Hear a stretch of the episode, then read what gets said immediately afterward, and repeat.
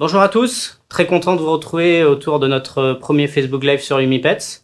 Pour l'occasion, on reçoit aujourd'hui Nicolas, fondateur de la marque d'alimentation Atavik pour chiens et chats. Avant de commencer, j'aimerais remercier tous les gens qui ont posé leurs questions au cours de, cette semaine.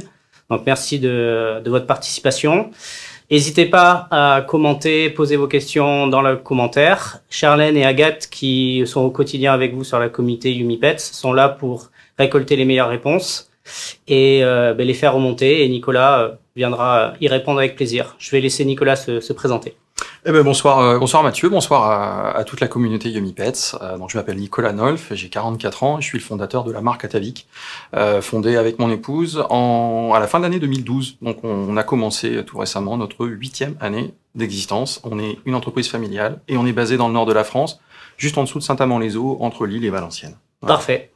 Du coup, on va démarrer avec la, première question. Euh, pourquoi avoir choisi le nom d'Atavik et pourquoi avoir euh, décidé de créer cette marque Pour répondre à quel besoin alors le, le, le nom atavique, le, c'est un adjectif de la langue française qui est synonyme de ancestral et héréditaire. Donc euh, on, est, on parle d'atavisme euh, chez les gens et c'est ce qui vient de, des ancêtres.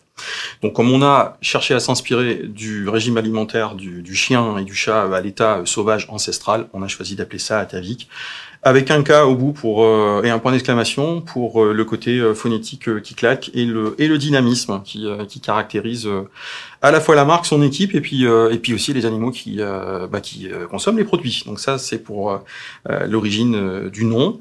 Et ensuite, sur l'origine de l'idée en elle-même, moi j'ai des chiens de compétition depuis 1995, donc du Rottweiler en l'occurrence.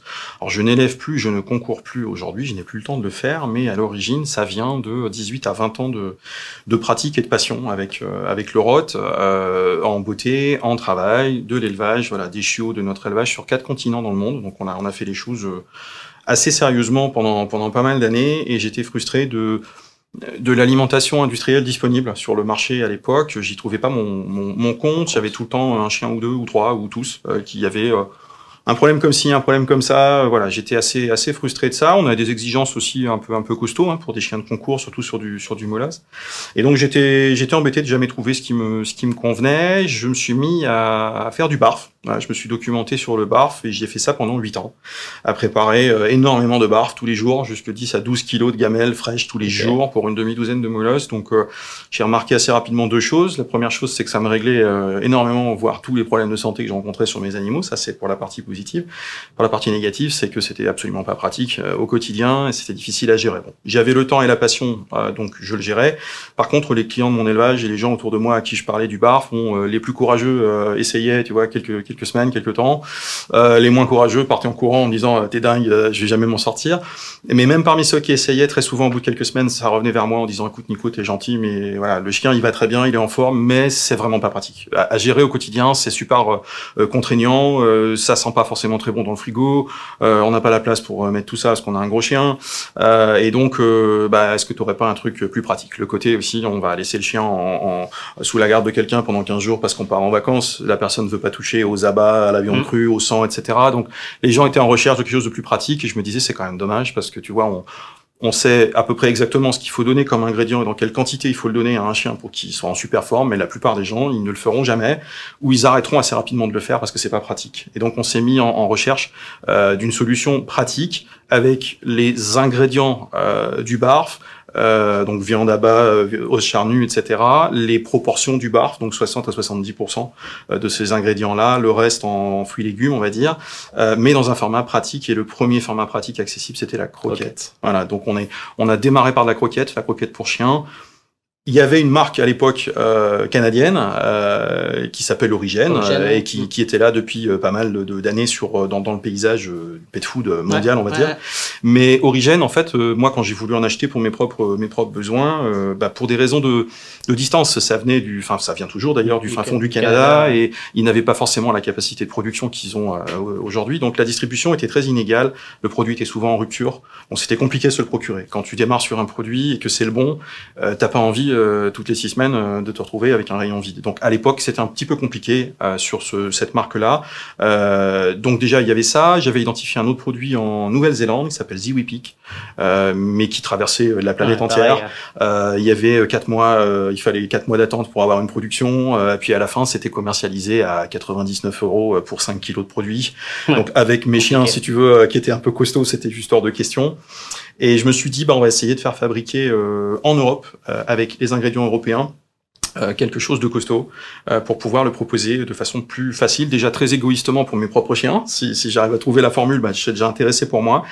Et puis j'imagine que ça intéressera d'autres gens aussi. C'est comme ça que l'aventure s'est lancée. Depuis, on a considérablement évolué puisque on, on, est passé. Donc, on a commencé avec deux recettes de croquettes uniquement pour les chiens il, y a, il y a sept ans et quelques de ça, et on a aujourd'hui euh, croquettes, chiens, euh, chats, on doit en être à une quinzaine de recettes, je crois, en mmh, tout. Mmh, mmh. on a de l'humide, chien, chat. dedans, on a du bio, on a du filet, on a, on a des produits de saison. Enfin, on a vraiment une gamme très élaborée là-dessus. On a de la friandise. Et puis, le, la dernière incorporation, et ça boucle la boucle de l'histoire d'Atavik, c'est du barf. du barf qui est là, et donc on commence à voir les, des congélateurs Atavik le Barf dans un certain nombre de, de points de vente et euh, le produit est disponible euh, sur notre site marchand également et on peut aujourd'hui livrer les gens à domicile euh, dans des conditions excellentes sur le, la garantie de la chaîne du froid. Donc on a, on a bouclé la boucle conceptuelle si tu veux, de raccord, produit, histoire et l'ADN de la marque. Voilà. Ok, bah, déjà bravo hein, pour toute l'histoire et le parcours qui a été établi. Euh, juste m'adresse aux, gens qui nous regardent. On regarde des fois un petit peu vers le bas, c'est qu'il y a les questions que, qui nous sont transmises et du coup c'est pour ça que des fois notre regard. Elles sont juste là les questions. Elles en fait, un peu. Euh, du coup, je vais me permettre. Euh, du coup, deuxième question, elle était posée par Nemesis sur l'Instagram de Yumi Pets. Donc en ce moment, ça ça rebondit un peu sur ce que tu viens de, de finir. On parle beaucoup de nouvelles alimentations plus naturelles pour le chien, comme le barf, le sang céréal, les réactions ménagères. Est-ce qu'on en connaît les effets sur le long terme? Quels en sont les risques, inconvénients, avantages Excellente question. Euh, merci, euh, merci à. Euh, question, question très complète. C'est intéressant déjà la formulation euh, de, de, parler de nouvelles alimentations, euh, parce que si tu regardes bien, bah, la question nous demande notamment le barf, etc. Le barf n'est absolument pas une nouvelle alimentation. Ce qui est nouveau, c'est depuis 50-60 ans, c'est de donner des croquettes à un chien pour le nourrir. Ça, c'est la nouveauté. Euh, le barf, c'est la nuit des temps en réalité. C'est des centaines de milliers d'années d'évolution euh, de, de l'espèce. Et donc, en réalité, euh, euh, les chiens et les félins sont des, des, barfeurs ou des mangeurs de crues, d'une manière générale, depuis, euh, mm, depuis la nuit de temps, euh, depuis que les espèces existent. Donc, les bienfaits de ça et les effets à long terme, il y a quelques centaines de milliers d'années d'observation pour, pour être d'accord, pour dire que ça fonctionne plutôt pas mal. si on prend, par exemple, le, le, cousin génétique le plus proche du chien, c'est le dingo. bah, le dingo, il, il, fait que croître et embellir, et il vit très très bien jusqu'à un âge très avancé, en pleine nature, en mangeant, en mangeant du cru tous les jours. Et, il se porte, il se porte comme un charme. Euh, donc là-dessus, euh, si tu prends l'analogie aussi avec le loup, c'est une analogie qu'on voit qu'on voit souvent. Euh, et quelquefois, les, les, les, gens nous, nous disent oui, mais le loup, il vit beaucoup plus longtemps euh, en captivité dans les eaux que euh, livré à lui-même dans la nature en mangeant euh, du cru tous les jours. Bon, déjà dans les eaux, on les nourrit pas avec des bassines de croquettes. Hein. Les loups, ils sont quand même nourris avec mm. de l'os charnu, de la carcasse, de la viande, des abats, etc. Et puis si tu regardes dans la nature, les cinq principales causes de décès du loup sont entièrement liées à l'activité de l'homme. L'humain, ouais ouais, c'est euh, les loups sont percutés par les trains euh, en Sibérie, euh, c'est l'empoisonnement des cours d'eau par l'activité industrielle humaine, c'est la déforestation avec les déplacements de population des proies naturelles du loup. Okay. donc ce sont, tu vois, tous ces tous ces sujets-là qui font que le loup, en pleine nature, il a une espérance de vie beaucoup moins importante. Moyennant quoi, tu le protèges de ça, tu le mets dans un zoo et tu lui donnes ce qu'il est fait pour manger, c'est-à-dire de la viande et des os, il peut vivre 25 ça, ans. Quoi. Donc voilà, exactement. Donc déjà, pour resituer un peu le débat par rapport au barf, parce que c'est vrai que je vois entendre, j'entends un petit peu à droite à gauche ces derniers temps des des critiques ou des réserves sur le barf en disant ouais c'est une mode ouais c'est c'est une mode qui, qui, qui, est quand même très très ancienne hein. pour le coup c'est pas vraiment ce que j'appellerais une mode le sang céréal le sang céréal, ça existe sur le marché euh, mondial, on va dire, du pet food depuis une quinzaine d'années. On ouais, parlait, on parlait d'origine tout à l'heure, ouais, qui ouais. ont été les premiers ou parmi les, free, les, les, voilà les tout premiers à sortir ce qu'on appelle du grain free. Euh, il y a euh, une bonne quinzaine d'années maintenant, euh, voilà. Donc c'est c'est des produits sur lesquels il y a déjà quand même un très bon recul. 15 ans à l'échelle d'un chien, euh, c'est à peu près 6 à 7 générations. Hein, une génération d'un chien, on passe en, en, deux ans, on passe de, l'adulte à, à, sa progéniture, si tu veux. Donc sur 15 ans, c'est quand même 7 générations. C'est quand même, c'est quand même pas mal. En ce qui concerne Atavik, pour le coup, les plus anciens euh, Atavicovores, c'est comme ça qu'on les appelle nous dans la dans la communauté, euh, ça fait quand même maintenant euh, plus de huit ans qu'ils consomment euh, les produits pour certains Ah d'entre eux. hein. Donc euh, parce que dans notre entourage, évidemment, euh, ils ont commencé à- avant qu'on commercialise le produit, ils avaient déjà accès aux produits. Ils étaient ils étaient privilégiés, ils étaient assis au, au premier rang euh, au self. Donc euh, pour le coup, c'est déjà quand même pas mal de recul hein, euh, euh, sur le sur le sujet.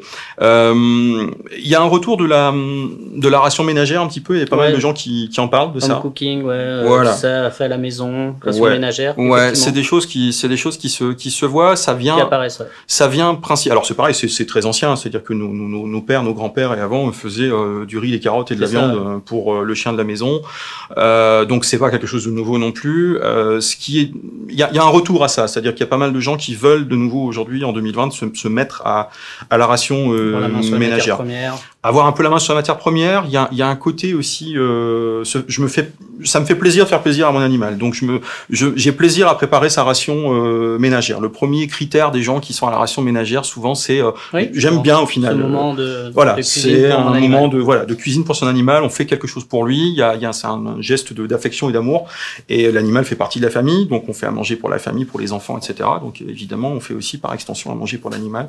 Et puis on voit les ingrédients, on voit voilà, on voit ce qu'on fait, on sait comment c'est cuit, on voilà, on a la main un petit peu sur ça. Donc il y a pas mal de gens que ça que ça intéresse. Et puis si tu regardes ces dernières années, il y a quand même eu aussi pas mal de de reportages, de, de groupes Facebook, de choses qui sont créées à droite à gauche, euh, qui euh, font euh, très très peur aux gens sur sur le pet food d'une Mmh. manière générale. C'est assez anxiogène et donc il y a pas mal de gens qui voient la ration ménagère comme le côté bah, bah au moins comme ça je saurai ce que je donne et euh, je risque pas de faire euh, des bêtises. Ce qui est pas tout à fait exact non plus parce que voilà une ration ménagère encore faut-il être capable de, de, de l'équilibrer. Bien la doser. Euh, bien voilà. Et on voit par exemple la critique sur euh, les taux de glucides, par exemple, dans les croquettes. Ben, les gens disent je vais faire une ration ménagère, mais ils s'empressent d'y mettre euh, 45% de riz, tu vois, ou, de, ou des pâtes.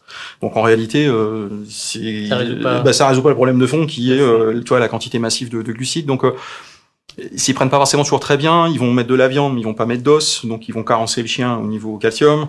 Ils vont créer des rations déséquilibrées. Donc euh, il y a, voilà, il y a, y a- Ouais. y a- il y a quelques sites qui, euh, qui, qui conseillent euh, sur, euh, le- sur l'équilibrage, tu vois, de la, de la ration ménagère, euh, avec des, des conseils qui sont, qui sont nutritionnellement, euh, on va dire, euh, valables. Euh, mais après, bah, les gens dans le quotidien, souvent, ils vont, ils vont s'en écarter parce que bah, j'ai plus de ça, euh, il me reste plus de ci, alors bah, je vais mettre un petit peu de ça, c'est sûrement pas grave. Et puis trois, quatre jours passent et en fait, ça fait une semaine que le chien il mange Ouais. du foie, tu Ouais. vois, en matière de viande parce que la dame, elle a fait un, elle a acheté une caissette de foie de bœuf, tu vois, muscle, et puis voilà. ça, ouais. Et ça va pas parce que pas de muscle, pas de calcium, le foie c'est rempli de toxines, euh, le chien va faire des excès dans certaines vitamines, etc. Et donc à l'arrivée, tu voilà, tu, tu vas bricoler un truc et croyant bien faire, euh, on dit que voilà le- le- l'enfer est pavé de, de bonnes intentions et croyant bien faire, tu vas finalement avoir du mal à, à- à gérer quelque chose de, de complet. C'est valable aussi pour le barf. Il y a beaucoup de gens qui, qui veulent se mettre Nico, au, au je barf. te coupe sur Ouais. le barf. Une, une question en live qui nous demande Yes. c'est quoi le barf C'est quoi le barf? C'est le moment de la poser parce que si on je en te parle pendant 40 Je te minutes. Ouais, le barf, Je c'est alors. C'est une abréviation euh, anglo-saxonne euh, qui, au départ, euh, a été popularisée par un vétérinaire australien qui s'appelle Ian Billinghurst et qui a popularisé ça dans les années 90. C'est l'acronyme de Bones and Raw Food initialement. Donc, c'est des os et de la nourriture crue. Cru, c'est ça. On voit aussi l'acronyme Biologically Appropriate Raw Food, donc alimentation crue, biologiquement adaptée, Ok. Biologiquement Ouais, ok. appropriée. Ouais, je- je- ok. Sous cette égide-là, il y a pas mal de petites variantes au barf. Il y a des gens qui se définissent comme des, des, des raw feeders, on va dire, des gens qui vont carrément exclure Et- les fruits et légumes, Ok. Vraiment. euh, mais qui vont travailler sur la viande crue et le principe de la proie entière, si tu veux. Donc ils vont reconstituer dans la gamelle par de la viande crue, des os charnus, un peu d'abat et deux trois deux trois substances, un œuf, un petit peu d'huile. Ils vont essayer de reconstituer l'apport alimentaire d'une proie naturelle crue. Euh, le barf, lui, il prévoit euh, un petit apport en, en fruits et légumes euh, broyés. Voilà. Ok. Pour, euh, pour, pour faire simple, on va dire, hein, conceptuellement. Donc, quand on vous entendez parler de barf, c'est de cette, cette popote maison, mais à base de cru. Cru, Voilà, cru, on ouais. est d'accord. Euh, cru qui peut être euh, du frais qu'on donne tel quel, ça peut être aussi du cru qui a été surgelé, qu'on s'est procuré euh, quelque part, euh, dans la gamme Atavic par exemple, mais pas que, hein, il y a, Ouais. a d'autres marques sur le marché qui en proposent, et qu'on va simplement décongeler, et qu'on va, et et va donner, alors servir ou devoir faire les portions, ça dépend comment c'est fait. Chez Atavic, on a des solutions toutes faites avec des, des petites boulettes de 10 grammes, voilà, il y a qu'à les compter. Ouais, déjà, Il y a d'autres marques qui ont des barquettes, des, des blocs de viande, etc. Donc on peut, on peut comme ça faire du, du, du mix and match, on va dire, entre les, entre les ingrédients, selon, euh, selon le principe aussi de la variété alimentaire Bien et de la ouais. rotation des, des ingrédients. Ouais, on alors bien ça, respecter ça, quoi. voilà, alors ça peut vite être euh, être complexe. Ce qu'on disait tout à l'heure en introduction, c'est que pour il faut il faut bien le faire. C'est un excellent mode d'alimentation. Je le dis et je le redis, je le redis même face caméra. Ça vient. Prenez-le de quelqu'un qui a lancé une marque de croquettes, de conserve et qui quand même maintenant a aussi du barf, mais qui est un barfeur à l'origine. Je le dis que ce soit dit ici définitivement, le barf et le cru, c'est juste le meilleur mode d'alimentation pour son animal. Voilà, c'est dit, je l'assume, je le dis euh, entièrement. Clairement Comme dit. ça, on évacue ça. On se cache pas derrière son petit doigt chez Atavik. On le sait, on le dit depuis le début, le top du top, c'est le barf. Mais, parce qu'il y a un mais, c'est le barf bien fait. Et bien fait tout le temps. Hmm. Bien fait dans la Dans durée. consistance. Voilà. Bien fait dans les proportions, bien fait dans le, le- le- le type de matière qu'on va mettre dedans, dans la proportion des ingrédients, dans la rotation des ingrédients. On ne passe pas euh, un mois et demi à donner que du poulet. euh, on, on alterne, on, va, on se donne du Ouais, mal. Quoi faut que ce soit bien fait. Bien Moyennant que ce soit bien fait, bien maîtrisé, euh, par quelqu'un qui s'est correctement documenté, etc. C'est voilà de loin ce qu'on peut faire de mieux pour son animal. Immédiatement après avoir dit ça, ben constatons que dans, pour la plupart des gens, ça reste compliqué. Parce que les appros sont pas réguliers, on trouve ça ici, mais on trouve ça là-bas. Il y a la question du prix. Tu vas en hypermarché, euh, la viande coûte quand même cher aussi. Et puis il y a pas forcément tous les abats qu'il faudrait, donc tu te retrouves à aller à l'abattoir. Mais à l'abattoir, il veut pas te le vendre à moins Hmm. que t'en prennes 10 ou 15 kilos. Où est-ce que tu vas mettre ça dans ton Ouais, frigo Comment tu vas le questions. ça soulève plein de questions. Euh, on en parlait tout à l'heure quand tu Ouais. pars en vacances, il n'y a pas une pension qui va te prendre un chien au bar. Tu vois, le, le gars Ouais, à la pension, ils vont te dire, monsieur, votre chien, il faut qu'il soit aux croquettes. Tu vois, ils vont pas te prendre un chien au bar parce qu'ils veulent pas le gérer, ils veulent pas en Ah, prendre la responsabilité. Il faut aussi surmonter un petit peu quelquefois son, bah, son, sa, sa répugnance vis-à-vis du sang, vis-à-vis des os qui craquent dans la gueule du chien. Il y a encore pas mal de, de mythes, de légendes urbaines, si tu veux, sur le, le fameux goût du sang. Tu sais, si je donne du barf à mon chien, il va devenir agressif. Euh, il y a encore pas mal de gens que ça freine et que ça bloque. Et donc, à l'arrivée, on a des gens qui vont très très souvent euh, dériver dans leur pratique du barf, donner toujours les deux trois mêmes ingrédients parce que c'est pratique, parce que c'est facile et que c'est pas trop répugnant. Ok. Or, leur chien a besoin de beaucoup plus que ça. Et donc, voilà, c'est le meilleur mode d'alimentation quand c'est bien donné. À partir du moment où on va pas pouvoir le donner correctement dans le temps, euh, il vaut mieux s'abstenir de le faire soi-même, soit passer sur un barf tout prêt, comme on le propose nous, comme peuvent le proposer d'autres marques, euh, soit passer sur un autre type d'alimentation. Euh, voilà, il vaut mieux une excellente croquette qu'un barf mal foutu. Voilà, ça c'est un peu un peu la phrase la phrase du soir, on va dire, sur cette question du cette question du barf. Donc euh, avantage inconvénient par rapport à ça, on a on, On a, bon. on a un peu fait le tour. Parfait. Ben, je crois que merci Nicolas, tu as bien couvert le, le sujet. Euh, je pense que c'est clair, c'est Ouais. clairement dit et assumé. Euh, autre question du, live de Catherine. Alors, j'ai un petit orc qui s'appelle Prince, ben, on lui fait un petit coucou, qui a 14 ans et qui a seulement 3 dents. Que peut-il manger Ah pour là la là. digestion? Trois dents, c'est pas simple, effectivement. Ouais. Bah, il peut manger plein de choses. Euh, Prince, euh, à 14 ans déjà, c'est un, c'est un, c'est un bel âge. Euh, il peut manger à peu près euh, tout en termes de, en termes d'alimentation. Simplement, bah, je pense que Catherine, il va falloir euh, investir dans un petit, un petit, un petit broyeur euh, si vous voulez faire euh, du barf. Vous travaillez sur des produits tout faits. Déjà, déjà hachés, où les os sont hachés, donc vous aurez les mêmes apports en calcium, mais vous n'aurez pas la problématique pour lui de devoir croquer euh, euh, de la des os, hein, devoir devoir devoir casser euh, casser les os. Il y a également euh, de très bonnes conserves. Il faut aller chercher des, des conserves de qualité, des conserves qui ont au moins 60% de- d'ingrédients d'origine animale dans le, dans, dans le produit, euh, qui elles vont être très très digestes. On peut se tourner euh, vers du bio, par exemple. On peut se tourner vers euh, euh, vers du filet, vers des choses comme ça qui existent en conserve. Alors, dans la gamme Atavik, voilà, on est on n'est pas là pour faire Mm. l'homme sandwich Atavik. On est là pour parler pet food d'une manière générale, Euh, mais ça existe ailleurs, ailleurs que chez nous euh, pour le coup. Mais il va falloir privilégier quelque chose de plus de plus mou. Et si vous êtes, euh, s'il est adepte des croquettes et que bah, il, il veut pas en, en démordre, tout jeu de mots Mmh, exclu parce qu'il lui reste que mmh, trois dents, mais quand même, c'est quand même un York, donc le York est tenace. Euh, on peut penser tout simplement à humidifier les croquettes Voilà. à l'eau tiède, une chaude, une vingtaine de minutes avant de donner, et puis ça fait, ça ramollit les croquettes. On les écrase un petit Plus peu à la fourchette, on fait une bouillie. Voilà, ça fonctionne très bien. Et il y a même des gens qui mettent les- la poignée de croquettes simplement dans un mixeur. Ils laissent tourner un peu, ça fait une euh, poudre poudre. tu réhydrates avec de l'eau tiède, c'est impeccable, ça fait une bouillie, c'est ce qu'on fait pour les chiots, ça peut très bien marcher aussi pour, euh, pour Prince. Bah, parfait. Voilà. Ben, merci du conseil. Je pense qu'effectivement, il y a deux, trois petits conseils intéressants. Euh, autre question de Delphine. Euh, pareil, qui participe au, au live. Euh, mon chien est allergique à la viande rouge. Ne lui donner que du poisson est-il possible? Ah, bonne question. Euh, donner que du poisson, je dirais non. Euh, parce qu'on va pas forcément couvrir euh, assez large euh, au niveau du, du, spectre des acides aminés. Donc, pour bien assimiler ces protéines et ces acides aminés dans leur variété, pour éviter de déclencher justement des allergies, etc., l'important c'est la variété. Donc, effectivement, s'il est allergique à la viande rouge, déjà, ce serait intéressant de savoir, de creuser un petit peu cette question-là.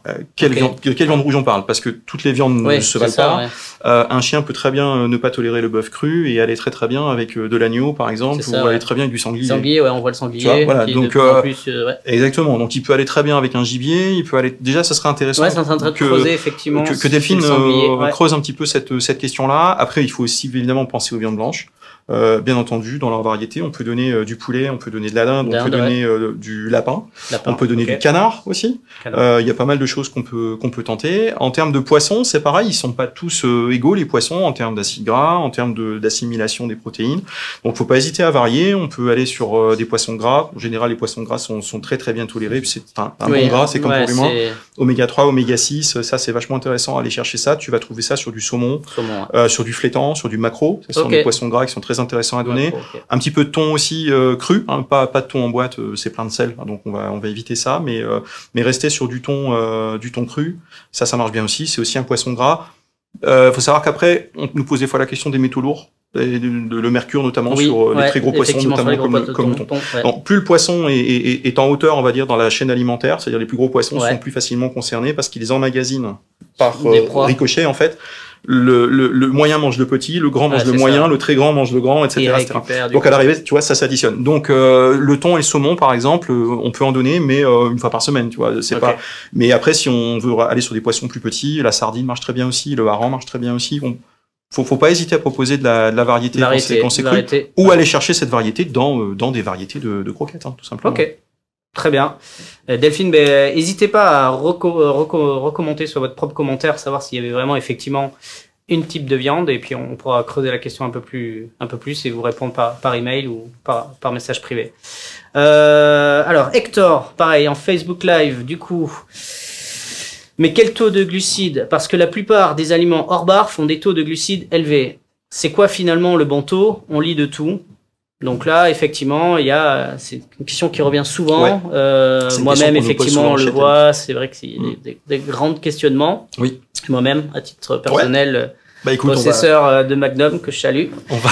Et, Magnum, euh, si tu nous regardes. Ouais, c'est mon chat. Ouais. Et euh, ouais, c'est vrai, c'est des questions qu'on se pose très facilement quand on est propriétaire. Le sucre, on le sait que pour l'humain, ben, on le voit. Hein. Alors je vais juste demander à côté si, on peut juste me laisser la question d'Hector en entier parce qu'elle est, à, elle est à tiroir. Voilà, je, parce que je vais, je vais revenir sur plusieurs sujets.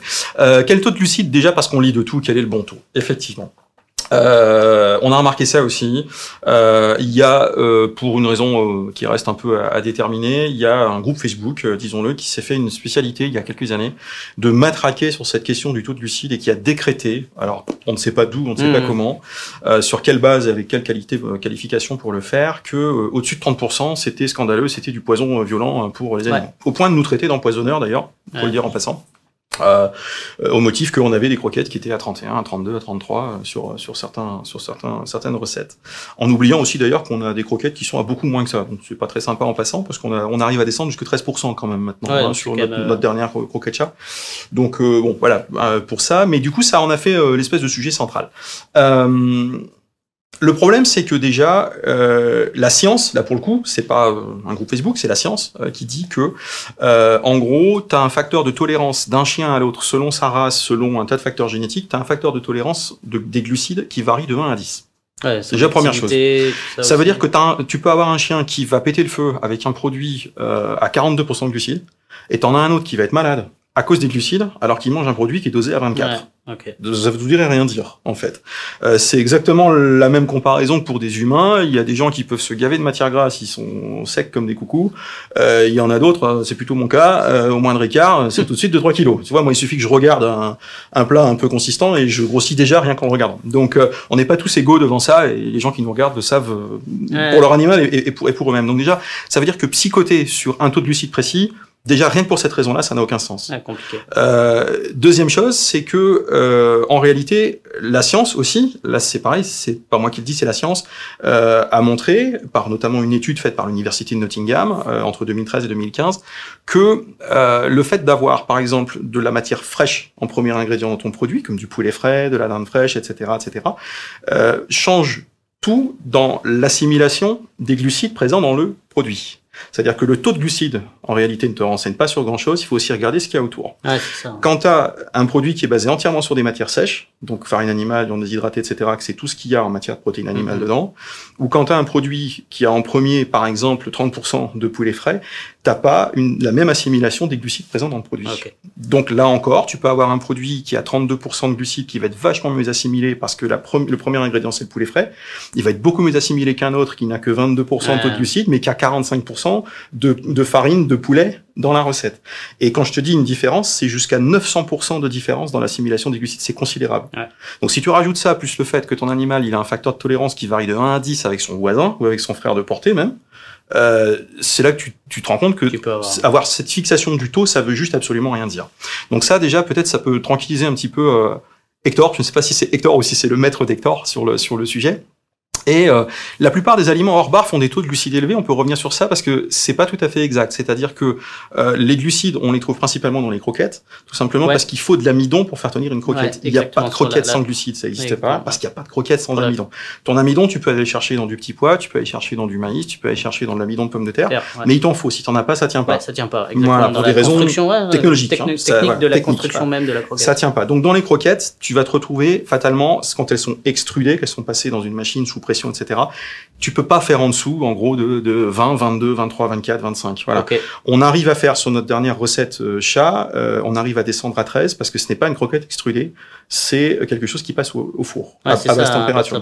Et, ça. et du coup, ça nous dispense de mettre autant d'amidon que ce qu'on peut mettre dans une dans une croquette. Par ailleurs, dans des conserves, on arrive sur des taux de glucides qui sont, euh, chez nous en tout cas, entre 4 et 5% Ouais, c'est très faible. Hein, tout Voilà, c'est très, très faible. humide. euh, Donc là-dessus, euh, juste se rappeler aussi pour Hector que euh, par rapport à un chien qui mangerait tous les jours des croquettes, il suffit de lui mettre deux fois par semaine ses repas dans une bonne conserve, à partir d'une bonne conserve, juste deux jours sur les sept, Mhm. pour réduire déjà entre 25 et 28% son apport en glucides sur la glucidique, semaine. Donc il suffit de ça. Donc on a envie de dire là encore, détendez-vous, euh, faites-vous plaisir entre les différents modes d'alimentation, naviguez dans la gamme euh, et lisez beaucoup moins de choses sur Internet et lisez davantage votre animal. Regardez votre animal. C'est à la tonicité de l'animal, à son poil, à, ce qu'il dégage, à l'énergie, à la qualité de ses selles, etc. que vous allez voir rapidement si ça lui va ou pas. C'est assez, euh, c'est assez bluffant parce que quelquefois les gens sont plus omnubilés par ce qu'ils ont lu sur le web que la qualité des que, selles. que, que la qualité des selles et ce qu'ils ont Ils tous des, les des jours sous les, des ouais, témoins. sous les yeux. j'ai une page Facebook consacrée à mon propre chien qui s'appelle Red. Euh, il y a à longueur de, de temps des photos du chien, il pète le feu, c'est un chien de concours, il est magnifique. Et, et il mange régulièrement, je pose des photos de ses gamelles, et il a dans sa gamelle des croquettes et de la conserve. J'ai des gens qui viennent m'expliquer qu'il faut jamais faire ça, que c'est très mauvais pour le chien et qu'il il sera forcément en mauvaise santé. Ils ont sous les yeux tous les jours la preuve du contraire, parce que le chien il est monstrueux. et ils viennent m'expliquer, monsieur, faut pas faire ça. Ça fait juste 25 ans déjà que je nourris des chiens. Bon, ok. Mais tu vois, ça veut dire parce, pourquoi? Parce qu'ils l'ont lu. Voilà, ils l'ont lu quelque part, on leur a dit que, donc ça peut pas marcher. Ok. C'est un petit peu, c'est un petit peu dommage. Voilà. Donc euh, euh, juste se détendre sur le sur le sujet. Donc le bon taux, en fait, ça n'existe pas. Voilà. Euh, Il n'y a pas d'histoire de bon taux. Très bien. Ben, merci. Anne-Laure, sans question Facebook Live. Question un peu technique, un peu pointue. Euh, en tout cas, quelqu'un qui suit l'actualité. Euh, que pensez-vous de la relation entre les problèmes de DCM, donc canine dilated cardiomyopathie, et le sang céréal C'est une étude par la FDA en ce moment. La FDA, qui, qui est le, si je me trompe pas, la côté La Food and. Drugs Administration, Voilà. ouais, c'est on va dire le ministère de l'alimentation et, hein. et, et, et il chapeaute aussi les médicaments. Donc euh, Effectivement, le ministère de la santé euh, américaine. alimentaire, on va dire, euh, voilà, américaine. Et effectivement, il y a eu un, quelque chose qui, qui est apparu il y y a un- apparemment. il y a un sujet qui est apparu, merci, euh, merci Anne-Laure, bonsoir. Il y, y a un sujet euh, qui est apparu auprès de la FDA euh, début 2018, deuxième moitié de 2018, avec une remontée de, de cas euh, auprès de la FDA euh, de quelques dizaines de chiens. Donc sur l'ensemble de la population euh, de chiens américains, c'est un tout petit nombre, mais il y a eu une remontée de cas. Euh, fait par des vétérinaires qui signalaient donc des hum, résurgences selon eux de, de, de cardiomyopathie dilatation, donc on va dire une espèce de dilatation du muscle cardiaque, euh, qui pose des problèmes donc euh, cardiaques et d'arythmie cardiaque, etc. chez le chez le chien, pouvant éventuellement même aller jusqu'à causer son, son décès. Et donc la FDA s'est penchée là-dessus et a évoqué, alors très très rapidement, personnellement c'est une rapidité qui me laisse un petit peu songeur, euh, quand on connaît les intérêts économiques qu'il y a derrière tout ça, euh, très très rapidement pointé du doigt, euh, semble-t-il que l'échantillon de chiens concernés était essentiellement sur, du grain-free, Sans céréales. hein, euh, sans céréales, basé sur beaucoup de produits comme des lentilles, euh, par exemple, euh, dans le- en remplacement, si tu veux, de, de la, des, des céréales ou autre Ok. chose dans le produit. Euh, voilà. Et donc ils ont lancé, euh, on a rapidement vu ça dans toutes Ouais, les c'est newsletters de l'industrie. Voilà, c'est remonté, euh, c'est remonté dans les newsletters.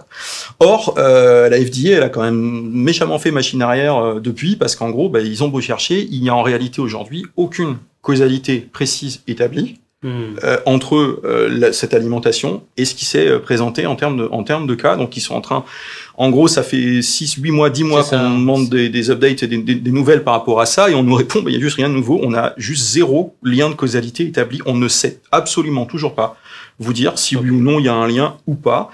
Euh, à savoir qu'on a quand même aussi remarqué que euh, près de 60% des chiens concernés étaient, venaient de, étaient des chiens de race génétiquement prédisposés à ce type de cardiopathie. Ouais, donc ça Donc, si peut- tu veux aller conclure euh, sur la base d'une centaine de chiens dont la plupart sont prédisposés à la cardiopathie que parce qu'ils ont mangé tel truc, etc. Je trouve ça un peu curieux que ça sorte alors que ça fait 15 ans que les produits existent Ouais, sur le ça. marché. Je trouve ça un petit peu bizarre et la vitesse à laquelle ça a été repris par le par les newsletters, euh, voilà. Juste pour faire un petit parallèle là-dessus, euh, parce que c'est sympa, le live c'est aussi un petit peu pour ça. Moi, je suis tombé sur une étude faite en Finlande euh, il y a quelques mois de ça qui euh, se base sur euh, des analyses de, de poils faites sur des Staffordshire Terriers en Finlande et qui a décelé que des chiens nourris aux croquettes à base de riz avaient des taux d'arsenic dans leurs poils trois fois et demi supérieurs aux chiens nourris au barf. J'ai trouvé ça particulièrement intéressant parce que tu sais que c'est un problème de contamination des sols et le riz Mmh, absorbe énormément les, oui. les, les, les saletés qui sont dans le sol Dans le et sol. donc c'est un problème. Je me suis rendu compte que c'est un thème que la FDA avait commencé à creuser pour l'alimentation humaine en 2014-2015 en s'interrogeant sur le risque. J'ai donc euh, relayé ce thème auprès de quelques newsletters qui avaient été très très rapides à nous parler des cardiopathies et du grain free, etc. en disant bah tiens et si on se penchait un petit peu sur les croquettes à base de riz, ce qui représente quand même une large partie du marché. Il y a absolument personne qui a repris l'info. Donc euh, aucune des newsletters industriels, ils m'ont tous dit qu'ils allaient y regarder et à la fin personne n'a repris l'info. Donc euh, bon, je pense que on fait remonter un petit peu ce qu'on veut dans ces newsletters et c'est franchement euh, dommage, je trouve de même quelquefois je vois des vétos qui sont quand même des scientifiques à la base qui sont les premiers à hurler sur cette histoire de DCM et d'enquête de la FDA en oubliant complètement l'esprit scientifique. Il y a juste aucune causalité établie scientifiquement. C'est un petit peu dommage que certains l'aient oublié. Euh, donc voilà, ça fait juste 15 ans que le sang céréal existe. À un moment donné, euh, je pense que le problème doit pas être si si si grave que ça, vraisemblablement. Ben, affaire à suivre, c'est effectivement. Ouais, on, va, affaire à on, va, suivre. on va suivre, mais c'est un bon point que tu, Mm. que tu soulèves, effectivement. Euh, affaire à suivre. Euh, ben là, c'est une petite question à Tavik. Euh, D'Emmanuel, qui en live nous demande au fait, où trouve-t-on vos produits? Tout simplement. Est-ce que c'est en ligne? Est-ce que c'est dans des magasins? Est-ce que c'est dans des Les deux. partenaires, des indépendants? Les deux, les deux, les deux. Euh, sur euh, sur atavic.fr, vous allez trouver euh, la liste des revendeurs. Donc vous pourrez à partir de votre code postal trouver un revendeur. On a pas pas loin de 200 points de vente euh, en France, en Belgique francophone et en Suisse francophone qui euh, revendent les produits. Ça peut être des cliniques vétérinaires, c'est une bonne partie de notre clientèle pro, euh, mais également des salons de toilettage, des animaleries indépendantes, etc. Donc vous en avez la liste sur atavic.fr. Vous pouvez trouver un revendeur et vous pouvez également aller sur afonlesgamelles.fr, tout attaché, afonlesgamelles.fr et là-dessus vous trouvez toute la gamme Atavic. euh, les croquettes, l'humide, euh, les friandises, et vous avez le lien aussi pour aller commander le barf. Parfait. Voilà. Je pense que Agathe ou Charlène iront mettre les, les deux liens en commentaire pour ceux qui veulent aller voir et découvrir les gammes. Donc, on va vous mettre ça en commentaire pour un accès direct. Euh, question d'Audrey sur le live. Nicolas, ça donne envie d'essayer pour mon chat. Je pense que du coup, euh, en référence au barf, par Ouais. rapport à ce que tu as pas mal discuté, mais il aime beaucoup les sachets fraîcheur avec beaucoup de sauce dedans. Ouais. Est-ce que vos boulettes de barf sont pas trop sèches? Il est déjà à l'alimentation céréale sur les croquettes. Ok, ça marche. Alimentation sans Donc céréales. euh, ouais, la question, je pense, euh, de la sur, la sauce. tex- sur la Ouais, texture. texture ouais. plus là, Ah vraiment. Alors on met, on met, on met pas de sauce hein, dans, le, dans les, dans sur, les boulettes. Sur du détail. Euh, par contre, euh, c'est vraiment du, du, du, du cru, donc euh, on est sur quelque chose qui a le taux d'humidité euh, naturel de la viande crue, hein, donc 75% d'humidité à peu près. Donc non, c'est pas sec du tout. Pas en sec. général, c'est plutôt c'est plutôt un régal. Donc ça se teste. Vous avez des boulettes complètes, vous avez des hachés avec de l'agneau, vous avez du un haché de, de bœuf et de, de renne, vous avez également du saumon, vous avez de la panse, vous avez du poulet. Ouais, il y a le choix. pouvez- voilà, Il y a le choix. il y a le choix. On peut on peut tester et, et on a on a le choix. Très bien. Euh, du coup, sur Facebook Live, encore une fois, une question de Léo. Les croquettes pour chats qui contiennent beaucoup de céréales donnent-elles des calculs rénaux aux chats? Waouh. Waouh, a priori, euh, pas vraiment de lien en fait. Les calculs rénaux vont plutôt être un résidu de, de calcium. Euh, donc il faut plutôt aller chercher du côté de une acidité, peut-être un pH de l'urine qui est insuffisant pour dissoudre les cristaux voilà, de, de, de calcium. Donc c'est a priori c'est pas quelque chose qui est euh, qui est en lien avec la présence des céréales dans le dans la croquette. Euh, faut plutôt aller chercher un petit un petit acidifiant naturel quelquefois euh, fait très bien le job comme du fruit rouge par exemple. C'est bête, Ok. comme- c'est bête comme chou mais euh, Ouais. une petite purée de fruits rouges ou un truc des fois ça Permet ça, agit très très Ouais. bien, voilà, ça permet d'acidifier un petit peu et d'aller d'aller dissoudre ça. Donc il y a, pas de corrélation particulière euh, par rapport à ça. On nous parle quelquefois du taux de cendre, tu sais, du taux de Mmh, calcium ouais, lié au taux de cendre. Qui fait partie des fois des, ouais, des Ouais, dans les, le dans voit- les croquettes, des fois les gens ils tiquent en disant remonter, ouais, ouais, on m'a- dit que Dans les 8,5, analyses des 9, étiquettes. euh, voilà, Ouais, ouais, c'est 8,5, 9, 9,5, 10. Même moi, euh, je l'ai, j'ai vu effectivement Voilà, tu, tu le vois sur les paquets. Alors première chose déjà, personne n'ajoute des cendres dans les croquettes, hein, soyons très clairs. Ça n'a rien à voir. Ce qu'on appelle les cendres, c'est le résidu non combustible. Donc en général, c'est des résidus d'os quand on a mis de la viande charnue dans le dans le dans le mélange. Euh, et là-dessus, c'est pareil. Faut se détendre un petit peu aussi sur le sujet. Euh, on a des gens qui, qui flippent énormément quand ils ont euh, 9,5 ou 9 dans une croquette. Euh, faut quand même savoir que les proies naturelles d'un chat, donc euh, le Ouais. mulot, la La souris, euh, le petit oiseau, jardin, ouais. etc., t'es sur des taux de cendre entre 11 et 18 Ok. et tu te poses nettement moins de questions Ouais. euh, quand Oui, ton oui, chat oui, est en train de manger un, un mulot. Donc quelque part, il faut raison garder un petit peu là-dessus euh, parce que voilà, c'est pareil sur les taux de protéines. Il y a une époque, euh, on nous disait ouais mais 30%, 32%, c'est beaucoup. Pareil, une proie naturelle d'un chat à l'état sauvage euh, ou à l'état euh, quand même l'état sauvage euh, dans le jardin. Hein, Ouais, euh, ouais. faut pas aller très loin pour être à l'état sauvage pour un chat. Ouais, t'es sur des taux à 48, 50, 52. Hein. Ok. Donc euh, faut se faut se détendre là-dessus, euh, comme comme sur beaucoup de beaucoup d'autres sujets. Parfait. Question de Nemesis, donc euh, sur YumiPets, Hmm. sur le site, pour ceux qui regardent. Nemesis le- euh, très très actif. Ah ouais, on a, on très a vu on a vu passer beaucoup Ceux de qui questions. connaissent pas YumiPets et qui tombent sur notre live en ce moment et qui connaissent pas la plateforme, ben, je vous invite euh, d'aller faire un tour sur YumiPets. On est, on vous accueillera avec grand plaisir. Donc, question de Nemesis. Quels sont les pourcentages et les ingrédients que l'on doit trouver dans les croquettes pour qu'elles soient considérées comme acceptables ou bonnes pour nos compagnons? Ben, C'est un peu... euh, Ouais. Bah déjà, ce qui est intéressant, c'est la formulation, qu'elle soit considérée comme acceptable ou bonne. Ouais. Ce qui sont deux choses différentes.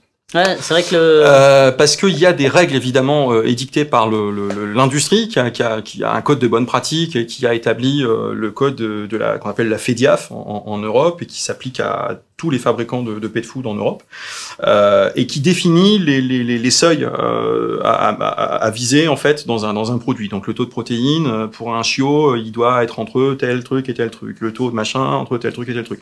Pour un chien senior, etc. Un chien euh, adulte, etc., etc. Donc c'est basé déjà sur des, des observations, c'est marqué en dessous, hein, c'est des observations essentiellement empiriques déjà qui ont fixé ça. Déjà Ok. première chose. Donc c'est un petit peu au jugé. Il y a de la science un peu aussi, mais il y a aussi beaucoup d'empirique dans l'histoire.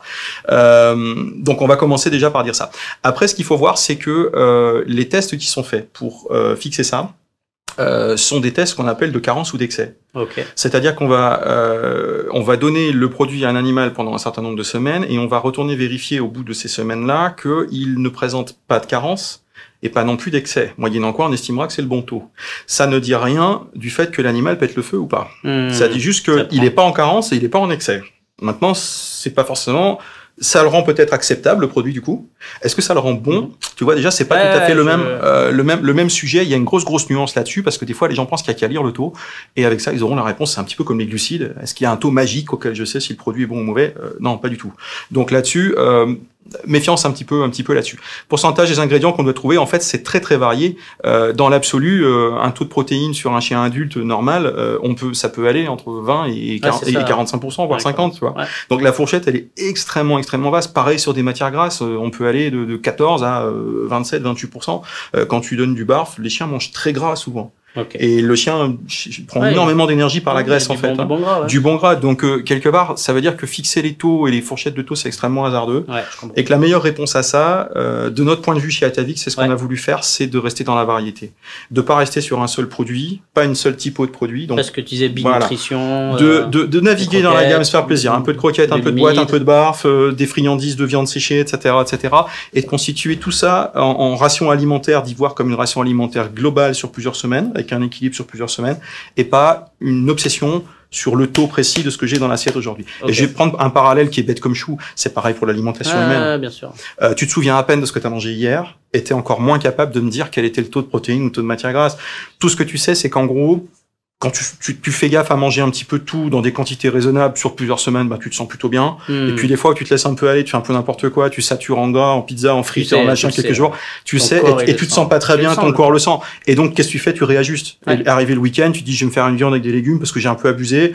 Euh, dans la semaine parce que j'ai mangé un peu n'importe quoi, tu vois. Donc c'est pas plus compliqué que ça. J'ai des jumeaux qui ont 8 ans. Je suis incapable de dire à quel pourcentage de quoi je leur ai donné. Tout ce que je vois, c'est un petit peu comment ils vont et puis, et, on adapte ça. Donc encore une fois, détendez-vous surtout sur les sujets des taux parce que c'est à la fois tellement plus complexe que ça, mais aussi beaucoup plus simple que ça. Ok, très bien. Merci.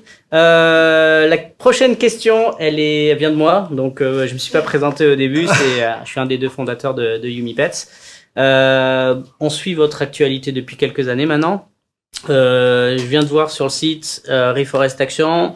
Je viens de voir aussi emballage un peu éco et responsable.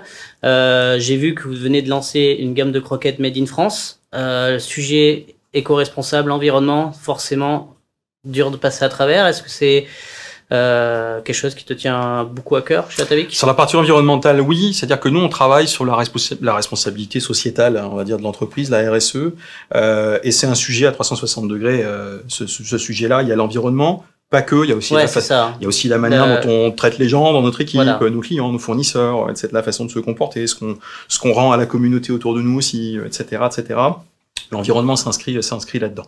En gros, toutes les fois qu'on peut faire mieux, on, Ouais, essaye, c'est ça, on essaye de faire mieux. Euh, mais c'est pas le critère numéro un Ah, chez nous. Et on n'a aucun problème à assumer ça. Chez nous, le critère numéro un, à chaque fois, c'est la qualité la meilleure possible. Si le meilleur possible est à deux pas de chez nous, dans des sachets recyclables, c'est tant mieux. S'il est plus loin de chez nous, euh, eh ben on, on va plus loin. Donc on n'a Hmm. pas cette obsession absolument d'être fait en France ou d'être fait en circuit court. Euh, et là-dessus, euh, allez, méfiance un peu aussi parce que y a, on voit fleurir à droite à gauche des marques qui vous expliquent qu'elles sont en circuit court parce que c'est produit dans une usine française à, à 10 minutes de chez eux. Oui, ce qu'ils oublient de dire peut-être, c'est que les ingrédients, ils ont fait 3000 km en camion. C'est ça. Donc à un moment donné, les gens pensent au circuit court entre le lieu de production et l'endroit où ils vont acheter le produit à la rigueur, mais le circuit d'acheminement des ingrédients, faut savoir qu'aujourd'hui toute la taurine du monde Ouais. qu'on met dans le pet food, elle vient de Chine. Ok. Donc à un moment donné, euh, et, et c'est pas Atavik, c'est tout le monde en fait. Il y a- Mm. C'est le seul pays au monde qui produit la taurine. Donc euh, à un moment donné, je pense qu'il y a aussi un, un effet comme ça de com et de greenwashing dans, chez certaines marques. Donc nous, on essaye au maximum que ce soit authentique, que ce soit sincère et que ce soit surtout guidé par la meilleure qualité possible. On le voit aussi des discussions sur les sachets, euh, les, les emballages de croquettes euh, recyclables. Euh, méfiance aussi là-dessus. En gros, on a des sacs craft qui eux peuvent être recyclés. Ça reste, ça reste du papier multicouche. Euh, on voit quelquefois maintenant arriver des sacs qui sont plastiques, mais soi-disant du plastique recyclable. Cyclable, ouais. En Certes. fonction des classes. Ouais, en fonction des classes. Le problème, c'est que les filières de recyclage pour ces plastiques n'existent pas pas en France encore. et n'existeront pas avant 4 ou 5 ans. Donc aujourd'hui, vous, apprendre. ouais. en gros, vous croyez faire bien en achetant ça, en, en mettant ça consciencieusement dans la benne à plastique, et ça va finir dans la décharge parce que personne en France ne sait le recycler aujourd'hui. Donc, euh, les deux choses très simples à recycler aujourd'hui, ça reste le papier, Ouais. donc, emballage papier craft, euh, et la bonne vieille conserve. Conserve. euh, le métal, le, fer blanc de manière générale, et l'aluminium. Voilà, ça c'est deux choses. Donc les fameuses barres pétalu, voilà, c'est des choses qui sont maîtrisées, que les filières maîtrisent, euh, et ça reste aujourd'hui le meilleur, le meilleur garant. Question qui prolonge la, la mienne. Euh, Gilles, est-il normal de vendre des croquettes pour chat dans un vulgaire sachet en plastique transparent qui ne protège pas le produit des UV, donc du soleil, et qui favorise l'oxydation favorise pas plus l'oxydation que n'importe quel autre sachet. L'oxydation, c'est quand on laisse le sac ouvert et le produit au contact de l'air. Donc déjà, ça n'a rien à voir avec la lumière. Euh, les UV, euh, oui, enfin, on n'est pas obligé de conserver son sac sur la plage arrière de la voiture, euh, Gilles. Donc, euh, donc tout va bien. On peut mettre ça dans un placard qui ferme et qui est sombre, comme n'importe quel paquet de biscuits. je ne sais pas si vous trouvez ça tellement plus ou moins vulgaire que des emballages de cacahuètes qui sont transparents euh, aussi. donc, euh, je me suis posé la question aussi. C'est vrai qu'en alors après c'est en interprétation de qualité de rendu peut-être aussi. Des fois je me suis posé la question. Ouais. Et en fait non, on a on a aussi beaucoup pensé à ça, mais que faut savoir une chose aussi, c'est que on essaye de travailler sur la qualité des ingrédients avant toute chose. Ça veut dire que notre argent est dans les ingrédients. Ok. Et pourquoi je te dis ça C'est que bien sûr, je peux faire imprimer de magnifiques packaging euh, mmh. noirs, tout ce que tu veux, qui auront une gueule d'enfer. Le problème, c'est que ça, ça coûte une fortune parce qu'il mmh. faut en imprimer des dizaines de milliers d'exemplaires et que pendant que l'argent est là-dedans, il n'est pas dans les ingrédients. Je comprends. Donc nous, quand on va chez le, chez le, fabricant, chez le partenaire de fabrication, on lui dit voilà, euh, l'emballage, on va au plus simple possible. Apte à conserver le produit évidemment. Euh, Là-dessus, il euh, faut savoir quand même que ces emballages transparents sur notre dernière croquette, en l'occurrence, euh, c'est des choses qui sont euh, utilisées par notre fabricant depuis des années et des années sur son marché. Donc, s'il avait des problèmes d'oxydation et de perte de qualité nutritionnelle depuis le temps, il s'en serait, il s'en serait aperçu. et donc, encore une fois, parce qu'on ne met pas tous nos sous dans les emballages. C'est aussi pour ça qu'on a ces sachets tout simples. Il y a une deuxième chose aussi, et là, euh, euh, Gilles euh, aura peut-être, ce sera peut-être fait la même remarque face aux sachets, c'est que les gens adorent voir le produit. Pour le coup, ils sont très contents de pouvoir voir le produit avant de l'acheter, de le visualiser, se dire voilà, c'est bon qu'à ça que ça ressemble. Parce que sinon, les paquets de croquettes en général, ben, c'est voilà, totalement opaque. Tu vois pas ce que tu es en train de donner.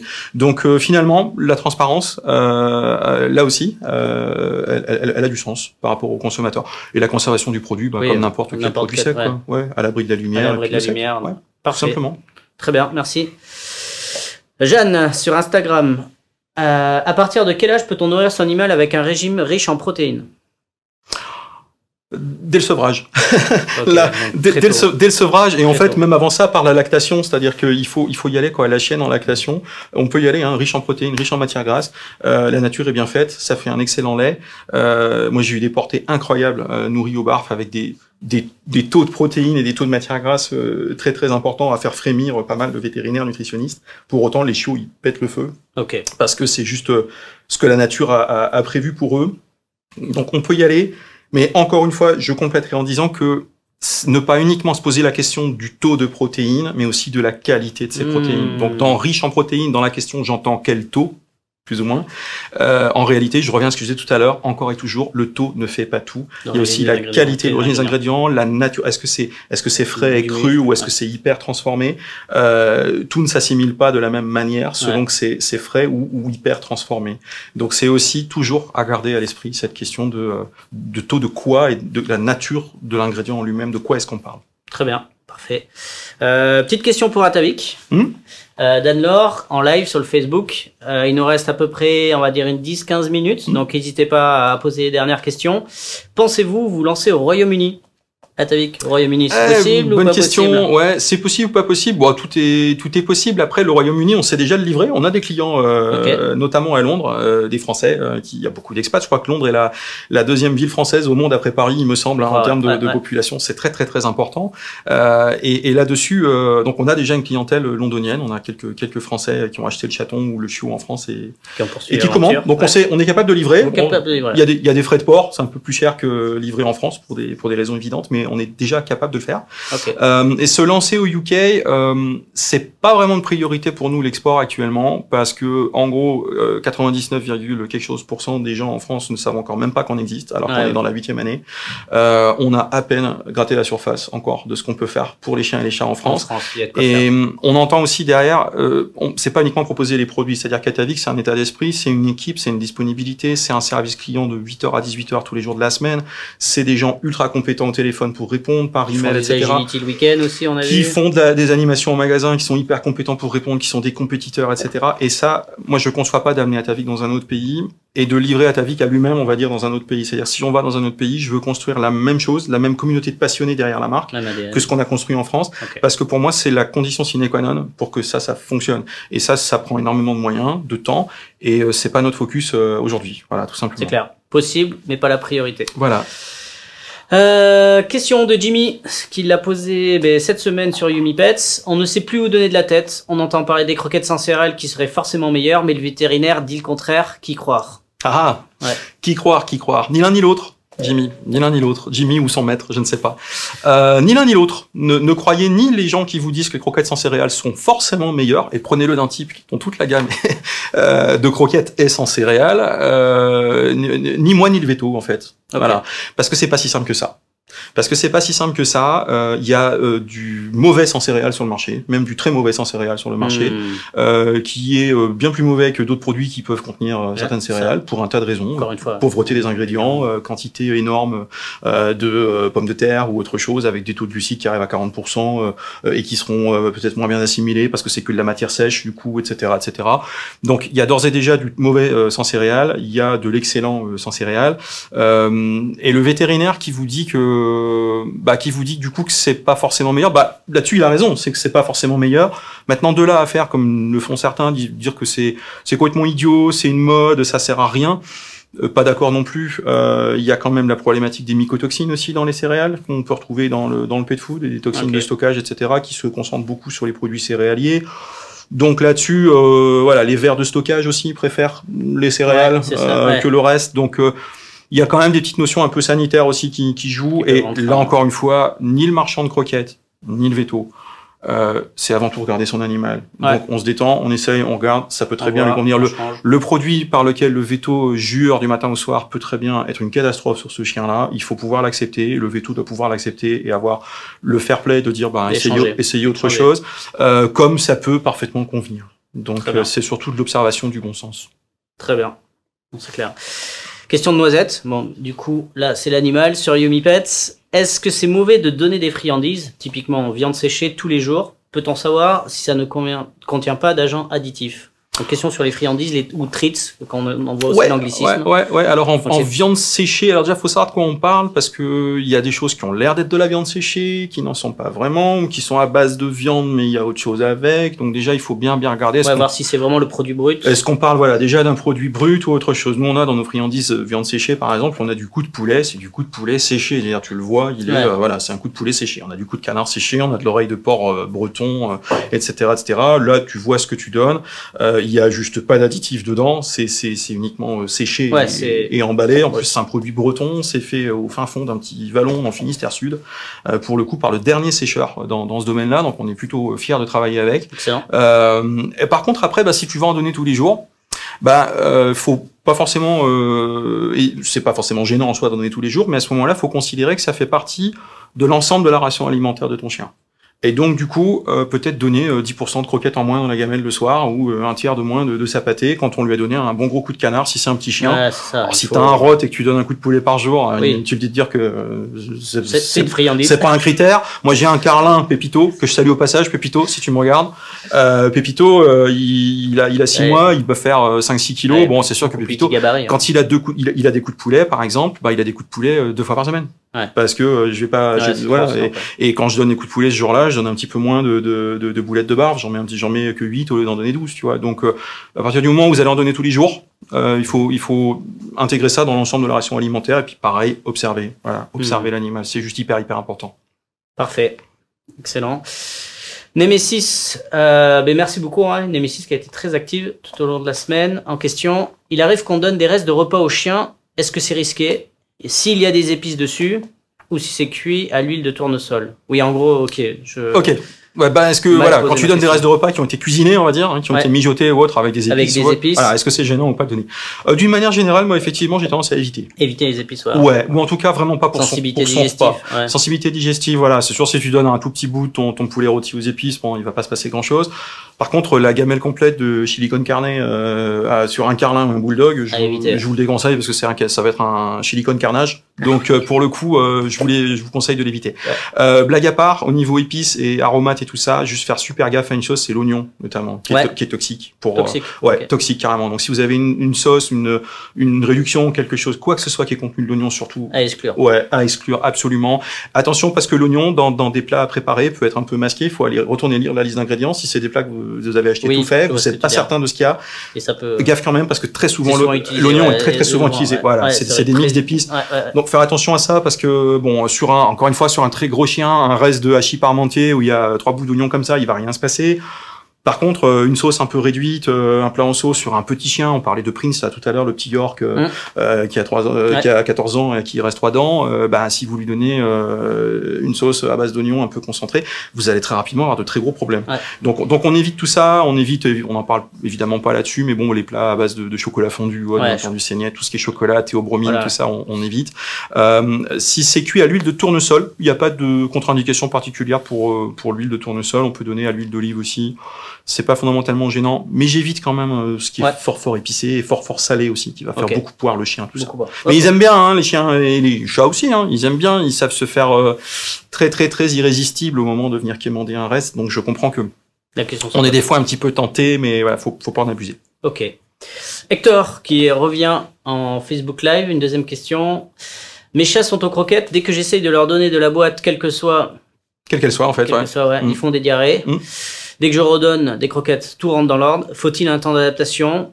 Comment me conseiller? Ouais, ouais, il faut, il faut un temps d'adaptation. Et là-dessus, alors on lit des choses sur les paquets, euh, les paquets de Oui, croquettes, les il y a des boîtes, euh, responsabilité de transition, etc. Les temps sont toujours donnés à titre très indicatif. C'est toujours pareil, c'est adapté. Un chien en bonne santé, je prends l'exemple d'un chien, c'est un peu le même principe pour le, pour le chat, mais un, un chien en bonne santé adulte va avoir une flore intestinale qui va mettre jusqu'à, en moyenne, six semaines à se régénérer complètement. C'est-à-dire six semaines pour s'adapter complètement à un aliment qu'on lui donne. Et ça, c'est six semaines, c'est pour un chien adulte en bonne santé. Toutes les fois que tu as un écart par rapport à ça, c'est-à-dire c'est pas un adulte, c'est un chiot ou c'est un senior, et il a éventuellement un petit souci de santé ou une prédisposition quelconque, ce temps peut être euh, considérablement plus long. Donc déjà, c'est pas parce que le chien de votre beau-frère il a fait la transition euh, sans transition que euh, que ça va marcher sur votre animal. Donc là-dessus, même chose. Euh, Il y a ce qu'on lit sur l'étiquette, il y a ce qu'on observe sur son animal. Ne pas hésiter à faire de la micro-transition et d'y aller 5% à la fois. Quoi. Ok. Et de rester, Ah oui, euh, très, de rester 6 jours sur le palier à 10% si on a la- on- si euh, dès qu'on passe à 15 ou à 20 trop vite, ça déconne. On revient au palier d'en dessous et on refait quelques jours, on se décourage pas. C'est simplement qu'on a un animal pour qui c'est un petit peu plus long. Donc ne pas hésiter à faire des transitions très longues. Je connais personnellement des animaux qui ont eu des transitions de plusieurs mois euh, Hmm. tu vois, entre, entre Très longue, ouais, très très longue, très très lente, parce qu'ils en avaient besoin. Qui va piano va sano, c'est ce qu'on dit. Euh, et puis on n'est pas, on n'est pas, on n'est pas pressé, donc n'hésitez pas, à, voilà, à prendre du temps et surtout observer votre animal. C'est le leitmotiv euh, pour le coup. Observer son animal. Parfait. Euh, on me fait signe qu'il reste que 5 minutes sur, euh, sur ce Facebook Live. Donc, on va prendre les dernières questions. Je pense qu'on répondra à ces questions-là par écrit. Euh, soit nous euh, en direct ou avec euh, les conseils de Nicolas et son Avec équipe d'Atavic avec grand plaisir. Donc, on vous remercie euh, bah, déjà à ceux qui ont encore une fois participé tout au cours euh, de la semaine passée ceux qui l'ont fait pendant le Facebook. C'était une première édition pour nous. J'espère que ça a permis de, voilà, de soit de vous donner des réponses, soit ouvrir de nouvelles interrogations, Oui. euh, de nouveaux sujets. Euh, bah, en tout cas, j'étais très content de, de le partager avec toi, Nicolas. Merci, euh, première. Merci, Donc, à, euh, merci à toi. C'est important pour nous ces petits espaces de, de communication en direct avec euh, les communautés d'une manière générale. On, on l'a déjà fait pour la communauté Atavik, on le fait avec plaisir pour euh, la communauté euh, Yumi. Et c'est déjà des échanges sur euh, aussi ce qu'est le pet food et un petit peu l'industrie, les coulisses de tout ça, parce qu'il n'y a pas grand monde qui en parle finalement de ouais, ça. ouais. Euh, pas grand monde qui en parle face caméra non plus, surtout quand on est propriétaire de marque. Et c'est vrai que chez nous, on, on est, euh, on, on veut aussi montrer aux gens que c'est aussi simple que ça. Il y a des questions qui se posent. Elles sont, elles sont pas toutes euh, euh, très agréables ou toujours formulées de façon très, euh, Mhm. euh, très soft. Les questions, mais c'est normal. Euh, Aujourd'hui, le consommateur, il est, il est noyé dans, dans plein plein d'infos. Euh, et puis plus de marques aussi. plus de marques et puis beaucoup de de, choix. et beaucoup d'absolus je trouve. Nous on est effaré du nombre de gens qui viennent nous expliquer que on leur a dit que il y a euh, par exemple faut jamais donner ci, interdire ça, donner que ci, donner que ça. Et en fait, c'est plus compliqué que ça et beaucoup plus simple que ça en même temps. Donc encore une fois, détendez-vous et surtout, euh, bah nous, on est toujours là pour euh, voilà montrer nos, nos bobines aussi. C'est pas une multinationale, c'est pas le grand complot mondial. Hein. On est là et on fait face aux questions et autant de fois qu'il le faut avec grand plaisir. Parfait, Voilà. Ben, merci. Et je vais en profiter à titre personnel pour faire euh, de l'autopromo. Euh, comme vous le savez, on a lancé maintenant il y a à peu près un an un magazine, euh, Yumi Pets, qui se retrouve dans à peu près 10 000 kiosques en France. Euh, donc euh, le numéro 6, le prochain sort euh, début avril. Donc euh, je vous invite à ben voilà, découvrir ce, ce magazine. On est, on est très content de l'aventure. Ça nous permet aussi, nous qui nous sommes une communauté digitale en ligne, de ben, d'avoir quelque chose, de mettre les mains sur un, un produit concret. Donc, euh, donc voilà, et on remercie aussi Nicolas qui, qui nous a suivis aussi sur, sur l'aventure du magazine. Donc voilà. Encore une fois, un grand merci à tous. Merci Nicolas. Je vous invite à, à, rejoindre Umipets et puis découvrir Atavik pour ceux qui connaissaient pas la marque. On remettra euh, le site en commentaire et je pense qu'on refera aussi une rediffusion euh, de ce Facebook Live pour les gens qui n'étaient pas là. On fera une retranscription et puis on, on publiera ça sur, sur les, les réseaux sociaux. Super, merci, Mathieu, bonne soirée à tous. Au revoir.